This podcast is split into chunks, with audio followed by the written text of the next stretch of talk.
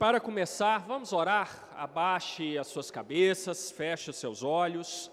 Vamos falar com o nosso Deus. Senhor Deus Todo-Poderoso, nós te louvamos, Senhor, por estarmos aqui na tua casa, neste dia, Senhor, que é o teu dia santo, aquele dia que tu separaste para que pudéssemos adorá-lo, para que pudéssemos meditar na tua beleza, na tua santidade.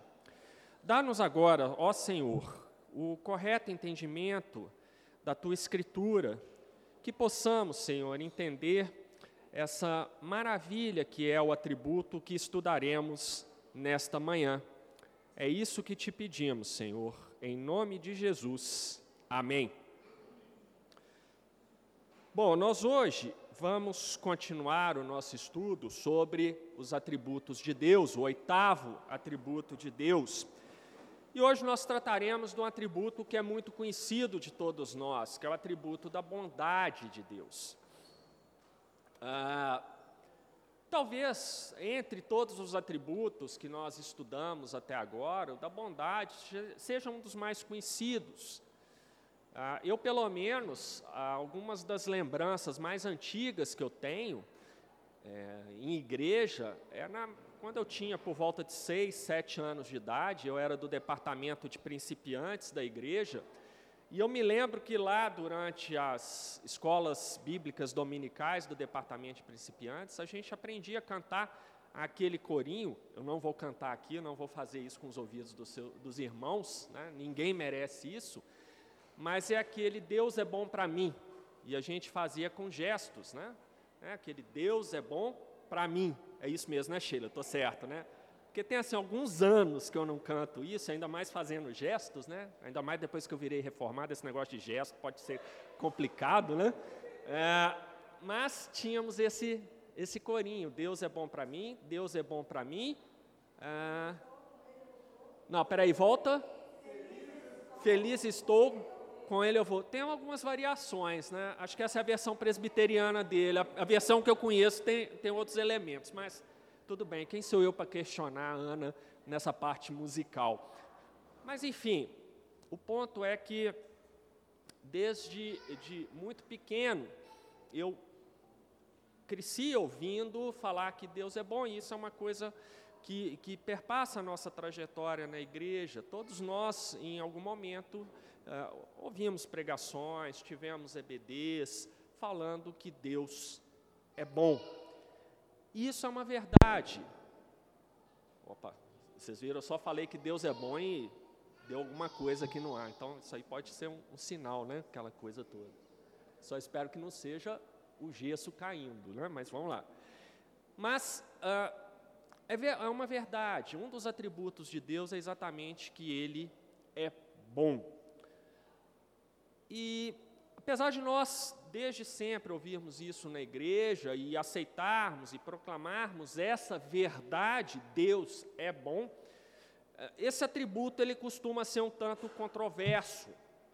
E eu falarei sobre isso um pouco mais adiante, mas eu adianto para os irmãos que uma das controvérsias envolvendo a bondade de Deus é: se Deus é bom, e mais especificamente, Ele é todo bondoso, então, por que nós temos tanto sofrimento no mundo? Por que, que Deus, já que Ele é bom, Ele não acaba com o sofrimento? Por que, que Ele não acaba com a maldade? Uh, por que, que Ele não faz alguma coisa? Então, já lembrando aquele sermão do primeiro capítulo de Abacuque, que é exatamente o questionamento que Abacuque faz a Deus: Ó oh, Senhor, diante dessa iniquidade toda de Judá, por que o Senhor não faz nada? Então, Talvez uh, uma das grandes controvérsias envolvendo a bondade de Deus seja exatamente isso. Se Deus é bondoso, então por que Ele não faz nada para acabar com tudo que há de mal, tudo que há de. Eh, eh, todo o sofrimento que há no mundo? Mas para nós entrarmos nisso de uma forma apropriada, nós precisamos entender algumas coisas. A começar precisamos ter uma prova irrefutável de que Deus é bom. Peraí, mas você acabou de falar que Deus é bom, que a Escritura assim o declara. Sim, mas vamos ver na Escritura quais são algumas das passagens que nos autorizam a afirmarmos que Deus é bom. E uma vez que nós temos a chancela da Escritura para fazer essa afirmação, nós vamos entender um pouco as implicações da bondade de Deus é, no mundo em que nós vivemos. Só retomando alguns pontos fundamentais desse estudo dos atributos de Deus, lá no princípio eu mencionei para vocês que os atributos de Deus coexistem no seu ser perfeitamente desde a eternidade passada. E não apenas perfeitamente, mas plenamente. Isso significa que todos os atributos de Deus estão presentes nele simultaneamente, plenamente, perfeitamente. Então, quando eu falo que Deus é bondoso, não é a mesma bondade que nós atribuímos a nós mesmos, não é aquela coisa que eu falava, olha, o Sidney é uma pessoa boa, e eu acredito que o Sidney seja uma pessoa boa, mas a bondade de Deus não é nesse sentido que eu atribuo ao Sidney, ou que nós atribuímos na nossa vida corrente com as pessoas, fulano de tal é bom, eh, ciclano é bom e por aí vai.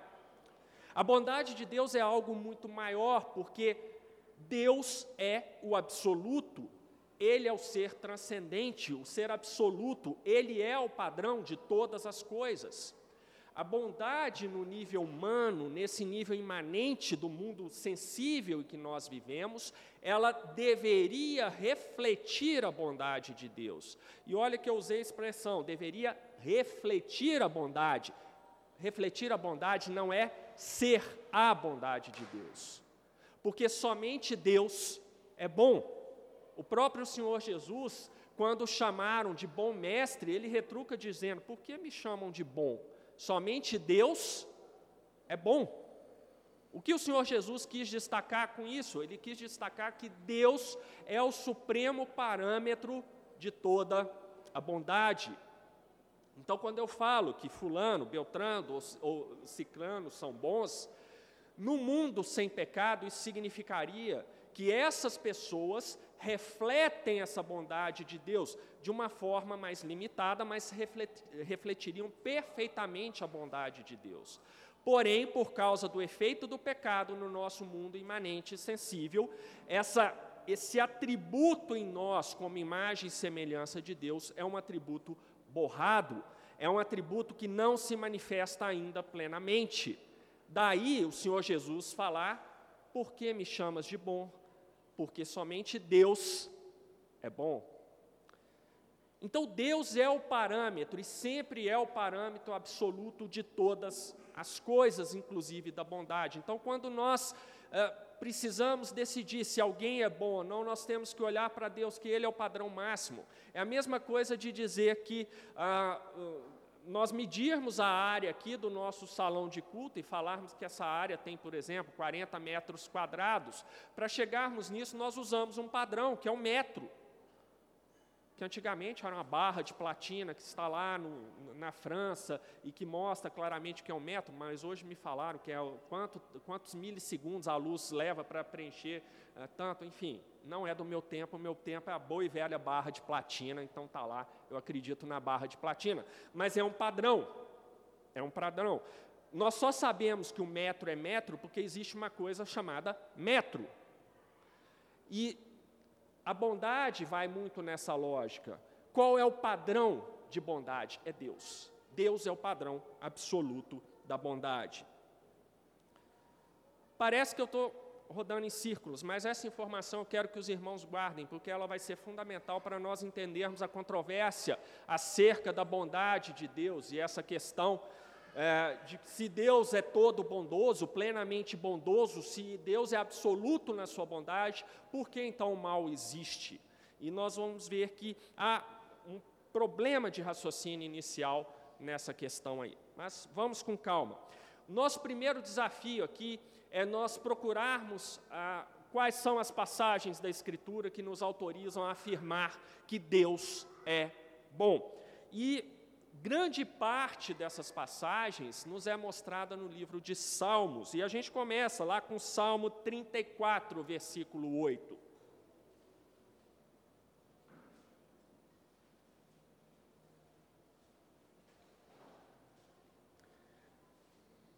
Diz assim a Escritura: Ó, oh, provai e vede que o Senhor é bom, bem-aventurado o homem que nele se refugia. Então, o salmista aqui, inspirado pelo Espírito Santo, afirma que Deus é bom. O Salmo 100, versículo 5, também vai nessa linha.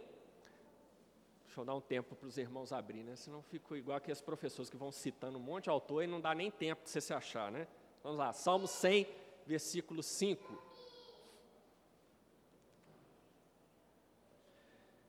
Porque o Senhor é bom, a sua misericórdia dura para sempre, e de geração em geração a sua fidelidade. Salmo 106, versículo 1.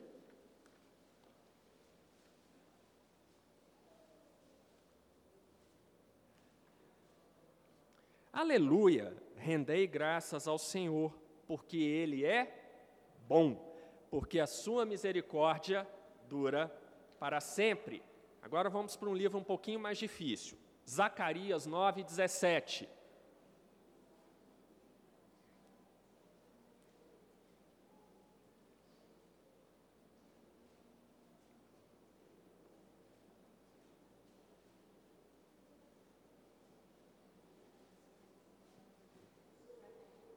Zacarias 9, 17.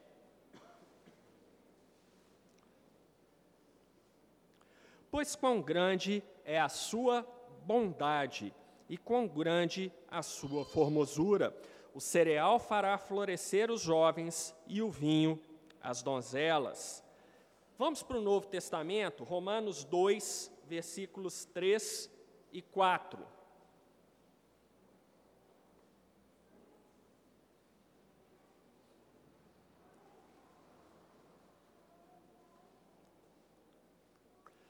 O apóstolo Paulo diz o seguinte: Tu, ó homem que condenas os que praticam tais coisas e fazes, as mesmas, pensa, pensas que te livrarás do juízo de Deus ou desprezas a riqueza da sua bondade?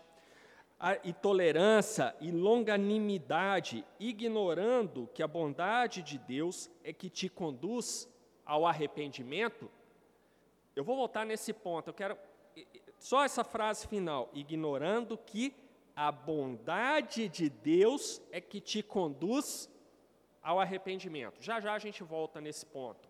Mas aqui o apóstolo Paulo, chancelando o que é dito no Antigo Testamento, afirma novamente que Deus é bom.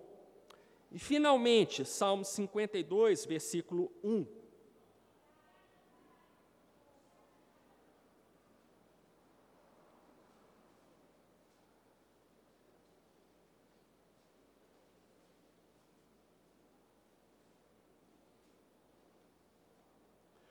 Porque te glorias na maldade, ó homem poderoso? Pois a bondade de Deus dura para sempre.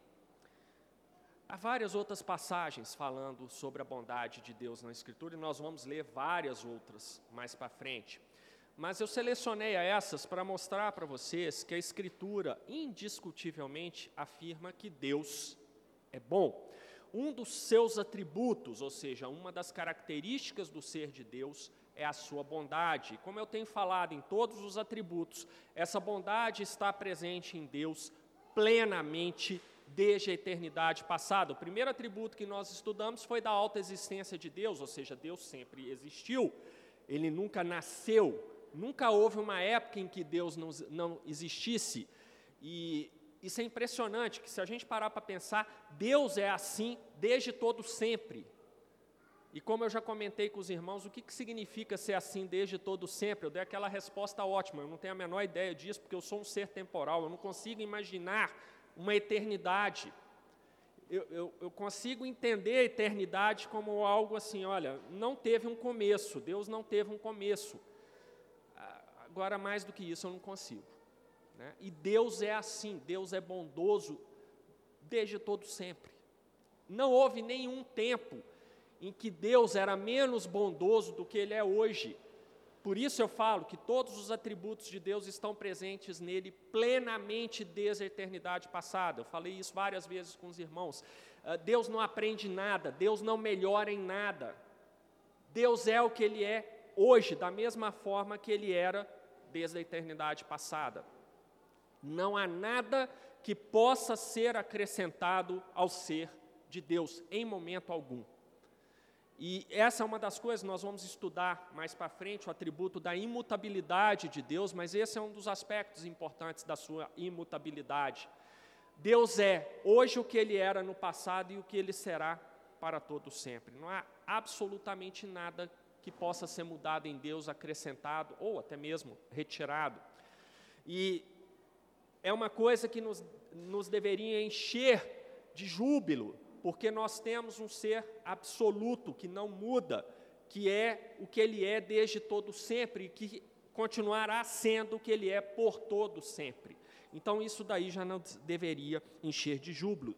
Aplicando isso à sua bondade, é, é algo maravilhoso. Deus é todo bondoso desde sempre e ele continuará sendo o Deus todo bondoso é absolutamente impossível para Deus, é uma das restrições, lembre-se que eu falei para vocês numa das aulas, Deus é limitado por Ele mesmo. Deus não pode ser menos bondoso, Ele não pode ser mal, porque isso contraria o seu próprio ser, e o seu ser é um Deus todo bondoso. Então Ele jamais é mal em nada do que Ele faz. Aí já vem uma segunda pista para a gente resolver aquela questão mais para frente. Uh, Deus jamais pode ser mal, porque isso seria contrariar o seu próprio ser. Guardem essa informação, ela é uma informação importante, porque eu sei que às vezes você pode falar, ok, mas nós oramos pelo bebê Antônio, igual a Larissa e Israel pediram, e o bebê Antônio lá nos Estados Unidos morreu. O seu pai está lá fazendo um doutorado em teologia para se preparar melhor para o ministério, vai assumir uma igreja e ainda assim seu pai e sua mãe tiveram que lidar com a dor da perda do seu filho recém-nascido. Que bondade de Deus é essa? Guardem essa informação, não há problema em fazer essas perguntas. A gente vai trabalhar um pouco disso aqui, não profundamente, mas eu vou dar para os irmãos algumas diretrizes de como nós lidamos com essas questões. Uma vez que nós estabelecemos que Deus é todo bondoso desde todo sempre, essas, essa bondade de Deus plena tem implicações, implicações que muitas vezes podem ser difíceis para nós entendermos e nós vamos chegar nelas daqui a pouco. Mas a primeira implicação que há dessa bondade de Deus é que Deus é bom para todas as pessoas. Vamos ver isso lá, Salmo 136, versículo 25.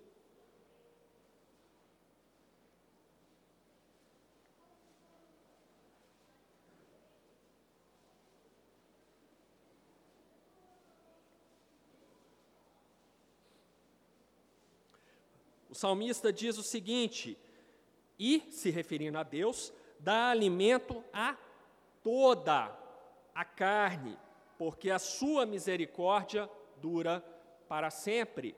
Aqui o sentido original no hebraico de toda a carne é uma alusão a todos os seres viventes, animais, plantas, pessoas. E o todo aqui, no original, é um todo inclusivo. Quando fala todas as pessoas, que seria aqui um dos casos que nós abordaríamos, todas as pessoas significam todas as pessoas, inclusive aqueles que são ímpios. Então Deus é bom para todos, indistintamente. Salmo 145, versículo 9.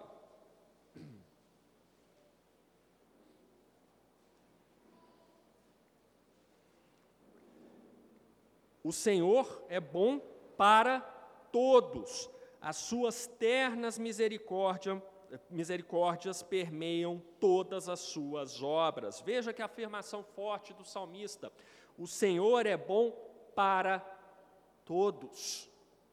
Algumas vezes a expressão todos na Escritura se refere aos crentes. Isso é muito comum no Novo Testamento. Eu já tive algumas é, discussões posteriores com alguns é, irmãos e amigos queridos ah, arminianos e sobre essa questão, porque alguns, principalmente lá João 3,16, eles falam, olha, mas todos, aquela coisa toda. A gente tem que tomar um certo cuidado com a palavra todos. A confissão de fé de Westminster é muito sábia nessa instrução. Ela fala, olha, é, o ideal é que você saiba pelo menos o básico das línguas originais para você tirar as dúvidas. Semana que vem nós vamos ter um problema sério para resolver por causa de línguas originais, porque nós estudaremos o atributo do amor de Deus, que é uma coisa que dá confusão. E o amor é bem descrito no Novo Testamento, que foi originalmente escrito em grego, e há quatro palavras em grego para se referir a amor, e cada uma dessas palavras se refere a um tipo diferente de amor. Então, nós vamos estudar isso no domingo que vem, e nós vamos ver que o amor de Deus é um amor especial, distinto dos outros tipos de amor que o grego fala. Mas voltando, aqui a ideia de todos, quando a Escritura usa o termo todos, a gente precisa ter um pouco de cuidado Uh, e nesse caso aqui, Salmo 145, 9, quando o salmista declara que o Senhor é bom para todos, o todos aqui no texto original em hebraico é um todos inclusivo, então é no sentido de que realmente abarca todas as pessoas sem distinção. Por ser o Antigo Testamento, tanto judeus como gentios são abarcados por essa expressão. Então, aqui a Escritura está declarando claramente que o Senhor é bom para todas as pessoas, independente das, da relação que elas tenham com o próprio Deus. Salmo 145, versículos 15 e 16.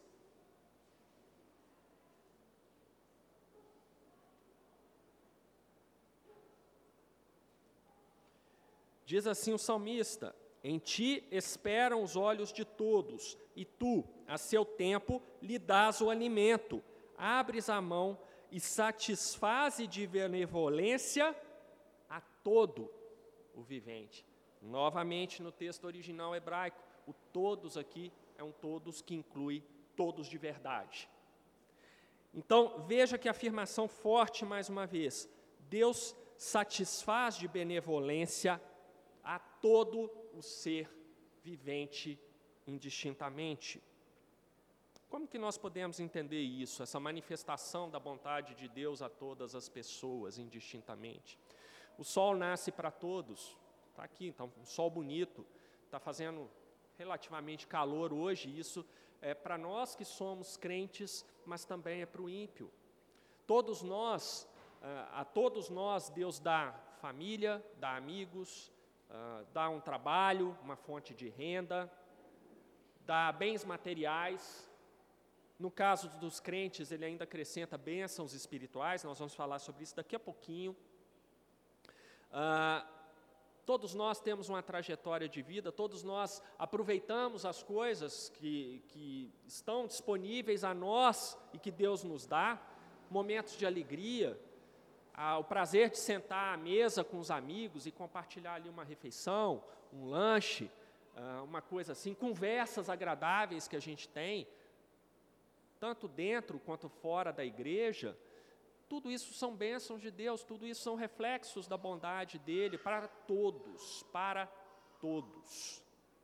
Então Deus está sendo bom, mas Ele não é bom apenas com as pessoas. A bondade de Deus ela é tão magnífica, ela é tão ampla que ela atinge até mesmo animais, vegetais, a natureza criada. Vejam lá em Mateus 6, 26, um versículo clássico que nós temos. O Senhor Jesus declara o seguinte: Observai as aves do céu, não semeiam, não colhem, nem ajuntam em celeiros, contudo, vosso Pai celeste as sustenta. Porventura, não valeis vós muito mais do que as aves? Então, aqui é uma passagem que se refere à natureza criada por Deus, Deus sustenta essa natureza. Uh, à noite, a Alicia, eh, eu e os meninos, nós estamos estudando o livro de Êxodo. E nós entramos agora na parte em que Deus vai dando as instruções para o tabernáculo, para a construção do tabernáculo. E ontem nós estudamos as instruções de Deus para o propiciatório, E eu ressaltei para os meninos que Deus é um Deus de detalhe, um Deus que gosta da beleza, da multiplicidade de formas, de sons, de cores. E eu destaquei para os meninos, falando: olha, pega ali uma folhinha do nosso hibisco ali, repara, ela é toda recortadinha, tem umas nervuras, tem um tom de verde, mas pega uma folha de grama, já vai ser outra coisa. E olha os passarinhos, aí os meninos começaram a falar dos passarinhos que tem lá em casa, e do, dos tipos, das cores, do canto. Enfim, isso é um reflexo da bondade de Deus, essa pluralidade. É maravilhoso você ficar escutando um canto de um pássaro. Ontem eu estava fazendo uma coisa lá em casa, aí veio um bem tivido, uns 3 metros de altura, pousou num galho da árvore lá e começou a cantar, quase estourou meus tímpanos lá. Eu parei o que eu estava fazendo para ver o tal do bem era um monstro de bem desse tamanho aqui. Mentira é pecado, viu? É hora de vocês lembrarem isso. Mas ele estava cantando tão alto, mas era um canto tão bonito, que eu parei o que eu estava fazendo e fiquei olhando para ele lá, igual bobo, ainda com a boca aberta, né? Diz a Alice que qualquer dia desse eu vou receber um presente na boca vindo dos pássaros lá. Ela fala assim, pelo menos fecha a boca na hora de, de falar isso. Mas essa é a bondade de Deus, e é Deus que sustenta esses animais, é Deus que é, engenhosamente criou todas essas espécies animais e vegetais. Você vai num parque como aquele parque da Serra do Cipó, é maravilhoso você ficar ali no meio daquela mata olhando a diversidade, a verdadeira diversidade. Eu raramente uso essa palavra, porque questões óbvias, óbvias, eu prefiro falar de pluralidade. Mas vamos é, nos apropriar do, da diversidade bíblica. Deus é um Deus da diversidade verdadeira, de formas, de cores, de sons. A, a natureza tem hora que ela chega na nossa frente, assim, ela é escandalosa, ela, não sei como que eu, que eu diria, né? É aquela coisa assim que você, é, é como se julgasse na nossa cara, é uma coisa maravilhosa. Você ficar no meio das montanhas, ver um rio lá embaixo. Bom, eu pelo menos gosto dessas coisas, né? Eu prefiro isso do que um prédio lá cheio de gente. Eu prefiro ver essas coisas da natureza. Mas isso é um reflexo da bondade de Deus. E a Escritura fala que Deus nos dá essas coisas e sustenta todas essas coisas. Todos os animais, todos os vegetais que existem aí. Jó 38, 41 também ressalta esse aspecto.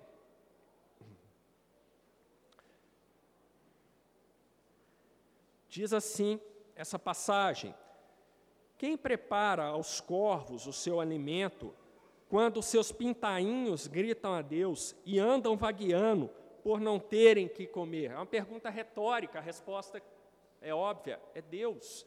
Então é Deus que cuida de tudo, da, inclusive da sua natureza. São reflexo da bondade de Deus, irmãos. Isso é maravilhoso. Deus cuida não apenas daqueles que foram criados à sua imagem e semelhança, que somos nós, mas cuida também de cada ser da sua criação, com todo o cuidado. Isso é uma manifestação da bondade de Deus. A bondade de Deus permeia tudo o que nós vemos. A bondade de Deus está ali no colo do Fernando, a filha dele sentada no colo dele, ele tendo esses momentos com a filha. Cada momento que a gente tem com os nossos filhos é um motivo de júbilo, porque isso é fruto da bondade de Deus. Uh, cada conversa que a gente tem à, mesa com os filhos, ontem mesmo os meninos entraram numa vibe lá de falar como vai ser o casamento deles, inspirados pelo casamento da Vitória e do Davi, que eles ficaram maravilhados, foi o primeiro casamento que eles assistiram. O Gabriel já está falando que vai entrar com a caminhonete no casamento dele. E eu estou assim, ai, ai, ai, eu vou ter que juntar um pouco de dinheiro aí, porque a caminhonete no preço atual está difícil, né? Então, assim, a Vitória e o Davi podem saber, o casamento de vocês teve esse impacto nos meus filhos, estavam ontem sentados lá, já fazendo planos de casamento, eles vão se casar com 19 anos, e vai ser não sei o quê, e vai ser num sítio igual foi o de vocês, e eles querem uma recepção como aquela. Falei assim, pô, gente, me dá um tempo, eu, prefiro, eu tenho que aproveitar vocês, ainda não estou pronto para essa fase, tá? ainda não estou pronto. Mas isso é fruto, gente, da bondade de Deus.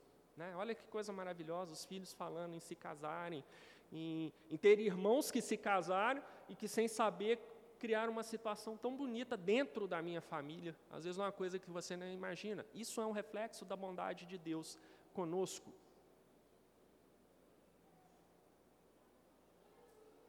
Agora, se eu falo que Deus é bom para todas as pessoas, isso aí vai ter uma implicação. Todas as pessoas incluem crentes e ímpios. E aí a coisa começa a ficar complicada para nós, porque Deus é bom até mesmo para os ímpios. Na verdade, Deus estende aquilo que nós chamamos teologicamente de graça comum a todos. Quando eu falo que Deus é bom para todos, é porque isso é reflexo da graça comum de Deus. Como eu disse, todos têm amigos, todos têm famílias, todos têm seus trabalhos, todos têm suas alegrias na vida de um modo geral, e isso é um reflexo da graça comum de Deus que vai para ímpios e não ímpios. Eu quero tratar dos ímpios agora. Vamos abrir em Mateus 5, 46, 43 a 45. Essa é uma das passagens mais impressionantes de, de, toda a Escritura, é uma das passagens mais difíceis de aplicarmos nas nossas vidas. O Senhor Jesus nos orienta ao seguinte: Ouvistes que foi dito: Amarás o teu próximo e odiarás o teu inimigo. Eu, porém, vos digo: Amai os vossos inimigos e orai pelos que vos perseguem, para que vos torneis filhos do vosso Pai celeste Agora olha o complemento. Por que, que o Senhor Jesus nos manda fazermos isso com os nossos inimigos, ímpios, por exemplo? Porque Ele faz nascer o seu sol sobre os maus e bons e vir chuvas sobre os, sobre os justos e injustos. A orientação do Senhor Jesus não deixa dúvida. Nós devemos emular o comportamento do próprio Deus. A bondade de Deus é para todo, inclusive para os ímpios, para aqueles que os odeiam, que o odeiam para aqueles que dedicam sua vida a blasfemar contra o seu, santo, o seu santo nome, aqueles que dedicam suas vidas a fazer oposição constante à igreja, que não perdem nenhuma oportunidade de refrear a ação da igreja, de debochar da ação da igreja, de ridicularizar a ação da igreja, ainda assim Deus estende a sua graça comum a essas pessoas. E aqui o Senhor Jesus fala eh, para o nosso desespero que nós devemos agir assim. É muito difícil isso aqui, é difícil para mim. Isso aqui, eu preferia que o Senhor Jesus tivesse colocado um taco de beisebol como solução aqui em algum, alguma passagem, porque isso me deixaria mais solto, mais confortável para resolver o problema de uma outra forma. Mas a ordem do Senhor Jesus é clara. Assim como Deus estende sua graça comum, fruto da sua bondade a todos, nós devemos fazer isso também. E aí vem uma coisa complicada, porque o fato de Deus ser tão bom para os ímpios faz com que, aos nossos olhos, muitas vezes pareça que os ímpios se dão melhor do que nós. Quantos ímpios milionários nós não temos aí? Quantos ímpios que aparecem o tempo todo felizes, alegres, usufruindo do seu sucesso profissional, pessoal, nós não vemos? Enquanto uh, muitas vezes nós estamos envoltos em trabalhos que nos trazem frustração atrás de frustração, nós estamos passando por sofrimentos pessoais, doença na família, tragédias. E quando a gente olha o ímpio, está o ímpio lá alegre, feliz, saltitante, isso é difícil. Né? Que, que bondade de Deus é essa? Já vimos que esse pensamento é pecaminoso, porque a Escritura declara que Deus é bom para todos. Então isso daí já deveria resolver o nosso problema. Sim, para todos significa que ele é bom, inclusive para o ímpio. Então a riqueza, a prosperidade, sei lá, a fama, o sucesso profissional de um ímpio não deveria nos assustar. Deveria ser uma coisa que nós olhamos. Aproveite. É, e a gente vai ver é, daqui a pouco, e principalmente nós veremos no último atributo, que é o atributo da ira, que a palavra para o ímpio deve ser: meu amigo, aproveite, porque é o melhor que você vai ter na sua existência, é isso que você já tem, porque o que vai vir depois vai complicar um pouco a sua, a sua situação. Mas olha só, quando falamos que Deus é bom para todos, então esse tipo de pergunta não deveria ser importante para nós, já está resolvida na Escritura. Abrange o ímpio também. Salmo 73, versículos de 3 a 12. Talvez esse seja o salmo padrão para entendermos essa questão. É um salmo escrito por Asaf, e Asaf justamente olha ao seu redor e vê aqueles ímpios felizes, prosperando, tendo cada vez mais poder, e muitas vezes crentes como ele sofrendo, passando por tragédias pessoais. Então Asaf escreve esse salmo. dizendo: Pois eu invejava os arrogantes, ao ver a prosperidade dos perversos. Para eles não há preocupações. Seu corpo é sadio e nédio. Não partilham das canseiras dos mortais, nem são afligidos como os outros homens. Daí a soberba que os cinge como um colar e a violência que os envolve como um manto. Repare que Asaf começa o salmo destacando a felicidade, a prosperidade dos ímpios e falando: eu invejava isso. Eu sempre brinco lá em casa que dinheiro não traz felicidade, mas te leva para sofrer em Paris. E essa é a vida dos ímpios, né? Você pode sofrer em Paris. Puxa, eu estou tão triste hoje, tão deprimido hoje, acho que amanhã eu vou pegar meu jatinho e vou tomar um café da manhã em Paris. Maravilhoso, e é isso que a Saf estava falando aqui. Ele invejava isso nos ímpios, essa capacidade que eles mostravam de resolver os sofrimentos. Mas olha como que a partir do verso uh, ah, 6, o tom de Asaf muda, e ele passa a ter uma reflexão verdadeira da real situação dos ímpios. Daí a soberba que os cinge como um colar e a violência que os envolve como um manto. Os olhos saltam-lhes da gordura, do coração brotam-lhes fantasias, montejam e falam maliciosamente da opressão, falam com altivez, contra os céus, desando a boca, ou seja, blasfemam contra Deus, e a sua língua percorre a terra, por isso, seu povo se volta para eles e os tem por fonte de que bebe a largos sorvos. E diz: Como sabe Deus? Eis que são estes os ímpios, e, sempre tranquilos, aumentam as suas riquezas. Esse salmo é muito, ele continua, mas esse trecho é muito importante, porque a Saf está mostrando: sim, os ímpios têm as felicidades terrenas, e essas felicidades terrenas das quais eles usufruem vêm pela graça comum de Deus. Deus é bom para todos, ímpios e justos.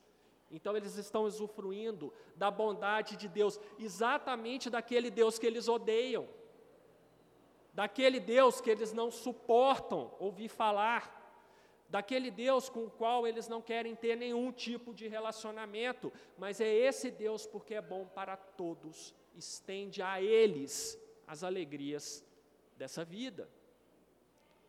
Mas aqui Asaf mostra o preço que eles têm, a língua maliciosa, o coração pecaminoso e todas as outras coisas. Então, seriam os ímpios ah, inocentes nisso? Por que, que Deus não faz alguma coisa por eles?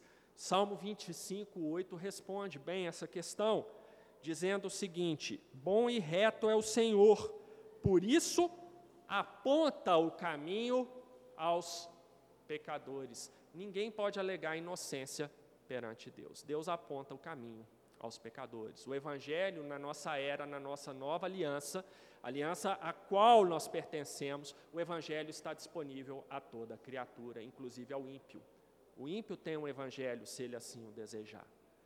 Então, Deus, e onde que Deus aponta o caminho correto? É no Evangelho, é na Sua sagrada palavra o ímpio tem isso à vontade, mas ainda assim insiste na sua impiedade. Meus irmãos, não tenham dúvidas sobre isso. Mais uma vez, Deus é bom para todos e isso inclui bondade para os ímpios. Não saiam daqui é, amargurados ao verem o ímpio lá no seu trabalho, aquela pessoa que blasfema contra Deus, aquela pessoa que a imagem dela já é um insulto contra a santidade de Deus, muitas vezes pela forma que ela se veste, que ela se fala, os seus trejeitos, o que quer que seja, aquilo ali já insulta a santidade de Deus, e ainda assim aquela pessoa mora numa belíssima cobertura triplex no Belvedere com vista para a Serra do Curral não sinta inveja dessas coisas. Aquele ímpio está usufruindo da graça comum de Deus, da sua bondade, que é estendida inclusive para ele. Ore por ele como o Senhor Jesus é, nos ensinou. Eu sei que é difícil, é difícil para mim também. É difícil para mim, eu sou mais igual aos discípulos que queriam orar para Jesus mandar fogo sobre aquelas pessoas que não queriam deixá-los entrar numa cidade. Eu preferia isso. Né? E acabar com, 99% do que tem lá na PUC, mas enfim, a ordem do Senhor Jesus é, é outra, por isso que é difícil para mim esse exercício também. mas temos que orar pelos nossos inimigos, temos que orar pelos ímpios, para que eles cheguem ao convencimento do Espírito Santo que tudo o que eles têm é dado por Deus, é fruto da vontade de Deus e que se voltem para esse Deus. Esse é o nosso papel ordenado pelo Senhor Jesus. Ponto. Que saiamos daqui sem mais essa dúvida, sem mais essa amargura, às vezes, de falar Deus é injusto, porque o meu colega de trabalho, que é ímpio, que é blasfemo contra Deus, ele ganha mais de 100 mil por mês e eu estou aqui no cheque especial é, quase todo mês. Se você está aqui no cheque especial quase todo mês, você precisa rever a sua vida financeira. Existe alguma coisa errada, você precisa fazer uma coisinha simples, adequar o seu padrão de vida a quanto você ganha. Fica a dica. Mas não inveje o seu colega milionário por causa disso. Tá? Esse é um ponto fundamental que eu queria trazer para os irmãos. Mas vamos avançar um pouquinho, já que hoje o Gibran não está aqui para falar que eu estendo demais, né? e o João Marcos não vai fazer isso. Então vamos ver que há uma implicação dessa bondade de Deus. Eu falei que Deus é bom para os ímpios, mas Deus é especialmente bom para os seus filhos.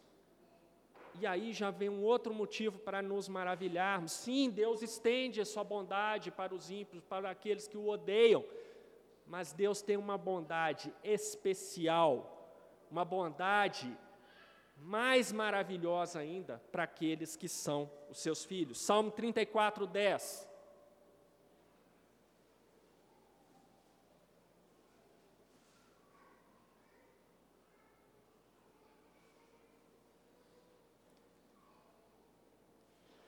Os leõezinhos sofrem necessidade e passam fome. Porém, aos que buscam o Senhor, bem nenhum lhes faltará. Quem são aqueles que buscam o Senhor? O homem, no seu estado natural, ele é incapaz de buscar o Senhor. Somente os filhos de Deus são aqueles que voluntariamente e com alegria buscam o Senhor. E o que o salmista declara aqui? Estes que buscam o Senhor com alegria, voluntariamente, que somos nós, os seus filhos, bem nenhum lhes faltará. Isso não tem nada a ver com você ter aquele seu carro dos sonhos. Não é disso que está falando. Mas Deus não vai faltar com o cuidado dele para você. Cuidados materiais e também cuidados espirituais. A alegria, consolo do Espírito Santo nos momentos difíceis. Tudo isso é uma manifestação especial da bondade de Deus. Por que especial? Porque ela está restrita aos crentes, aos seus filhos. O ímpio não tem isso. Meus irmãos, uma das cenas mais ah, impressionantes que eu já tive na vida, uma colega minha professora com, qual, com a qual eu trabalhava muito, a gente escrevia artigo junto, aquela coisa toda, o pai dela faleceu e aí ele ia, ser, ia ter o, o, velório, sepultamento lá no Bonfim. Então eu fui lá, minha mãe quis ir comigo na época, que minha mãe a conhecia, então fomos eu e a minha mãe lá é, para o sepultamento do pai dessa minha colega. Estava tudo bem no momento do velório e tudo, nós resolvemos ficar para o sepultamento. E na hora que veio o pessoal do cemitério para fechar a tampa do caixão e colocar o caixão no carrinho, tudo aquilo ali, essa minha colega teve uma crise de desespero e se jogou em cima do caixão aberto do pai, abraçou o pai morto e começou a gritar: Pai, pai, me perdoa, porque eu fui uma má filha, me perdoa, porque eu não te merecia. E foi uma das cenas mais impactantes. Eu e minha mãe ficamos assim olhando. A gente nunca tinha visto aquilo. A gente ia muito a velório e sepultamento de crente, né? Que sempre há um equilíbrio, sempre há apesar da tristeza, né, todos que já passaram por isso, inclusive eu, é, é um momento profundamente triste, mas que você passa com serenidade. Essa serenidade que a gente tem nesses momentos é fruto dessa bondade especial de Deus, porque Deus nos dá o consolo do seu Santo Espírito nesse momento difícil. Aquela minha colega, que é uma ímpia, ela não tinha isso, e o, e o resultado foi lá, aquela cena abraçada no corpo do seu pai, gritando, gritando mesmo ali. Todo mundo que estava perto ali no, nos outros velórios do Bonfim ficou olhando para ver o que, que era aquilo, se era briga, se era alguma coisa. Mas foi uma cena muito triste para essa colega. Então veja, esse consolo do Espírito nos momentos difíceis, ele vem dessa graça especial de Deus que é dada somente aos seus crentes. O Salmo 86, versículo 5, nos diz o seguinte: Pois tu, Senhor, és bom e compassivo, abundante em benignidade para todos os que te invocam. Aqui o todos tem uma cláusula restritiva, são todos os que te invocam. Quem invoca a Deus voluntariamente? O ímpio invoca a Deus? De jeito nenhum. De jeito nenhum. Isso aqui é até importante, né? Muitas vezes ímpio vira para você, né, quando você despede, fala assim: Deus te acompanhe. Eu nunca respondo amém para o ímpio, sempre falo, ah, então tá, tchau. Por quê? Porque ele é ímpio. Aquilo que ele está falando não é verdadeiro, aquilo não é do coração dele, porque a única coisa que, a última coisa que ele quer é a proximidade de Deus, é a bênção de Deus para você, ele rejeita Deus. Então ele está te mandando uma coisa que ele rejeita, não é sincero do coração dele. Esse é que é o meu ponto. Esse é que é o meu ponto. E eu também nunca falo, é, Deus te abençoe para um ímpio. Eu não falo isso. Eu posso estar até errado, o João ali pode até me chamar no canto e falar, o João com aquela barba ali, ele me aterroriza, é meio ele tem uma cara meio de mal ali, então eu fico com medo do João.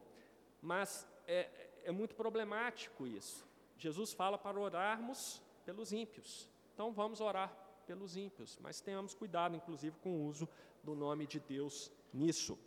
Romanos 12, 2.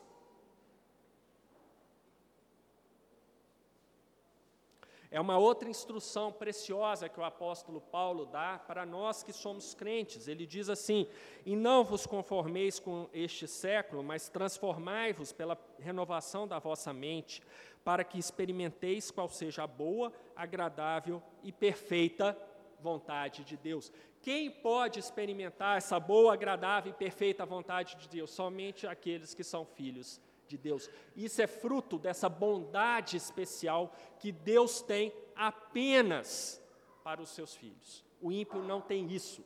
O ímpio não experimenta isso. Essa pandemia me mostrou muito claramente isso, como a Bíblia é realmente fonte inesgotável de sabedoria. Ah, como eu sempre digo para os irmãos, eu trabalho num meio profundamente secularizado. Meus colegas de trabalho são ateus secularistas em sua grande maioria, mesmo aqueles que falam que são cristãos, ah, aquela coisa meio mussarela, meio calabresa, né? não, não é nem uma coisa nem outra. Mas um dos, dos colegas que a gente fala que é o decano lá do nosso departamento, é o professor mais antigo, ele é um ateu empedernido. Eu já tive a oportunidade de expor para ele vários tópicos do Evangelho, porque ele mesmo me perguntou, então a gente vai lá e aproveita, né? É, olha, acho que foi uma coisa ruim para ele, porque pelo comportamento atual dele, eu aumentei a condenação dele, porque ele continua rejeitando a palavra, continua sendo um ateu empedernido.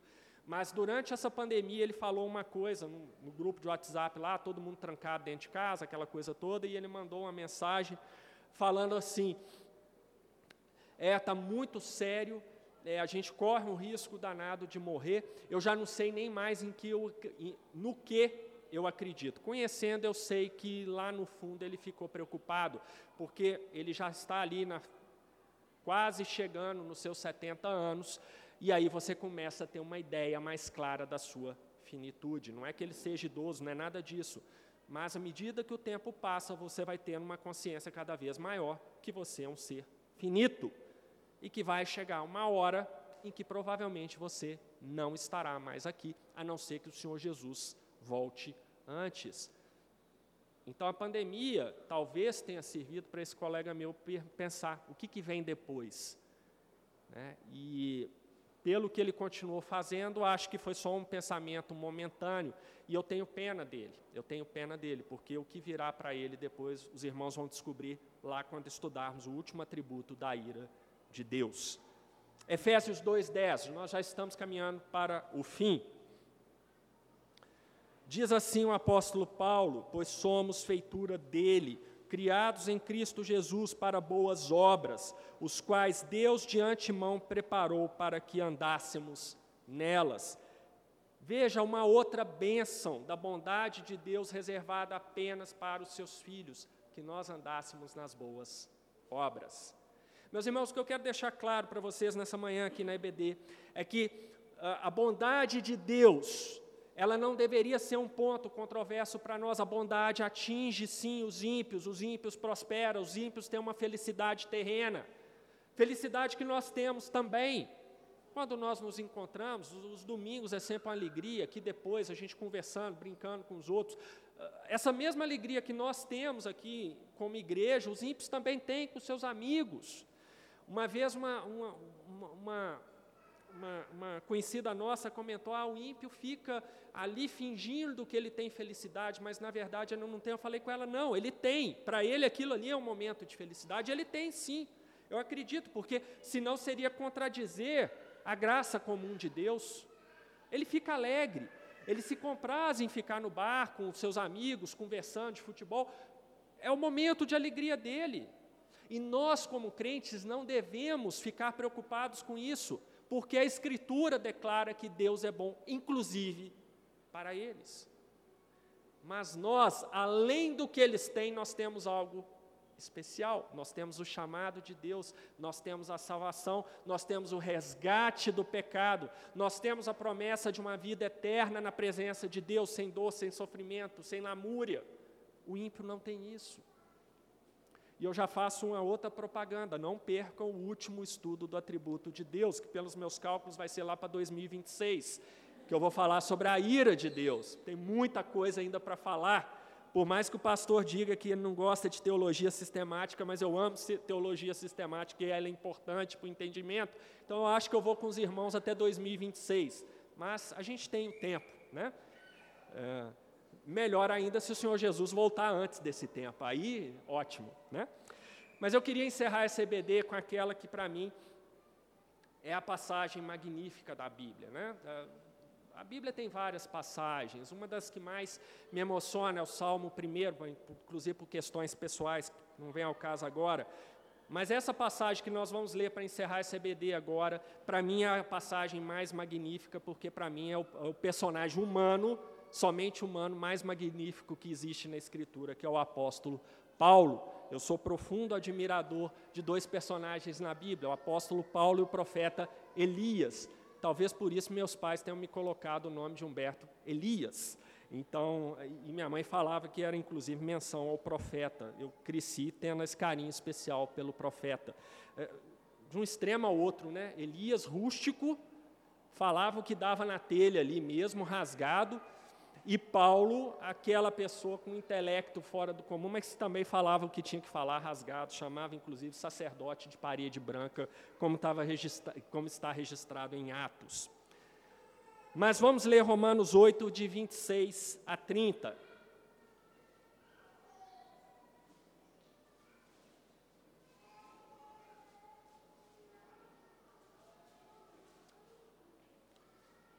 Vejam que maravilha, a promessa especial de Deus para os seus filhos e que está magnificamente registrada nessa passagem, que é para mim a passagem mais magnífica de toda a Escritura.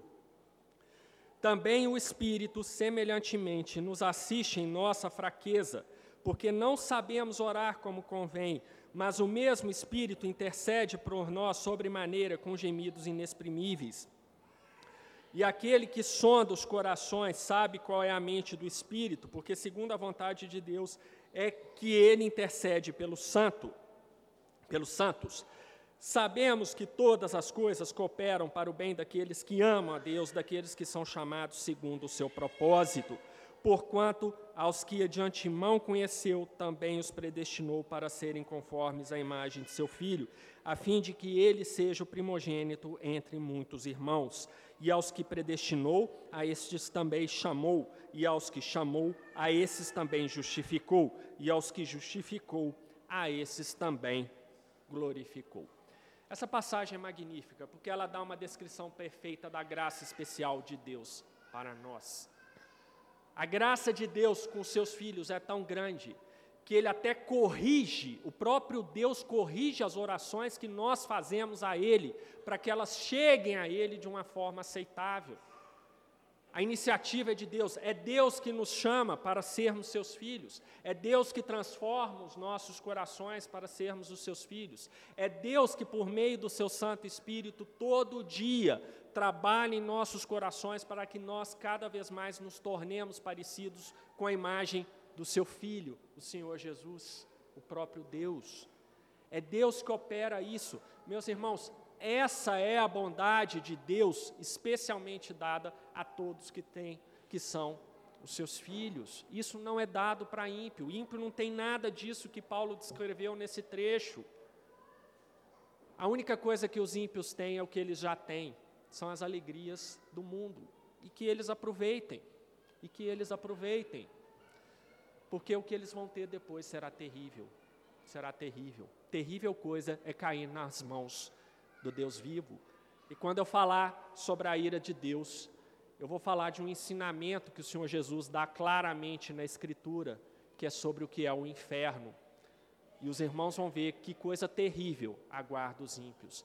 Mas, meus irmãos, para terminar esse EBD, não se angustiem pela prosperidade dos ímpios, faz parte da bondade de Deus, aceite isso, eles vão prosperar, eles vão ser felizes, eles vão formar suas famílias, eles vão ter o seu sucesso profissional, não se preocupe com isso. Olhe para a sua vida com Deus, olhe para aquilo que Deus estende para você, da sua bondade, especialmente reservada para os santos. Essa é a bondade de Deus. Mas onde fica o mal, onde fica o sofrimento? são os cardos e abrolhos que nós temos no mundo ainda contaminado pelo pecado. Mas a promessa de Deus é que esse vai ser o único mundo que nós vamos ter? Não. A promessa de Deus é que nós aqui nesse mundo teremos aflições, mas que se nós perseverarmos, nós tivermos claramente essa bondade de Deus nas nossas mentes e nos nossos corações, vai chegar um tempo em que todos esses sofrimentos do mundo deixarão de existir. E aí nós estaremos nos gloriando eternamente na presença bondosa e inesgotável do nosso Deus. Essa é a grande promessa de Deus para nós. Essa é a grande promessa. Traduzindo em miúdos, todos nós vamos segurar o tranco. A coisa está difícil, né? não está mole. Jacaré que dorme no ponto vira bolsa de madame aqui nesse mundo, mas depois nós teremos a promessa de uma eternidade, usufruindo toda a beleza e a bondade do nosso Deus. Amém? Então vamos ficar de pé para orarmos ao nosso Deus. Senhor Deus, te agradecemos por mais esse momento de estudo da tua palavra. Te agradecemos, Senhor, porque esse momento é também um reflexo da tua bênção e dessa tua bênção especial reservada para os teus filhos, o privilégio de sermos instruídos e de meditarmos na tua santa palavra. Isso é tão especial, Senhor, porque isso nos alimenta espiritualmente, isso nos ajuda a nos santificarmos a cada dia, a cada dia nos tornarmos mais parecidos com o Senhor Jesus, para mais um pouquinho, Senhor, ainda que nessa vida tão cheia de cardos e abrolhos, por meio desse processo de santificação dado pelo estudo da tua palavra, pela pregação da tua palavra, pela oração, nós podemos aos poucos nos aproximarmos daquilo que seremos no futuro, verdadeiros filhos de Deus, sem pecado e gozando da tua santa e eterna presença. Muito obrigado por isso, Deus. Guarda-nos na volta aos nossos lares e traga-nos em paz para cultuarmos juntos aqui logo mais à noite. É isso que te pedimos e agradecemos. Em nome de Jesus. Amém.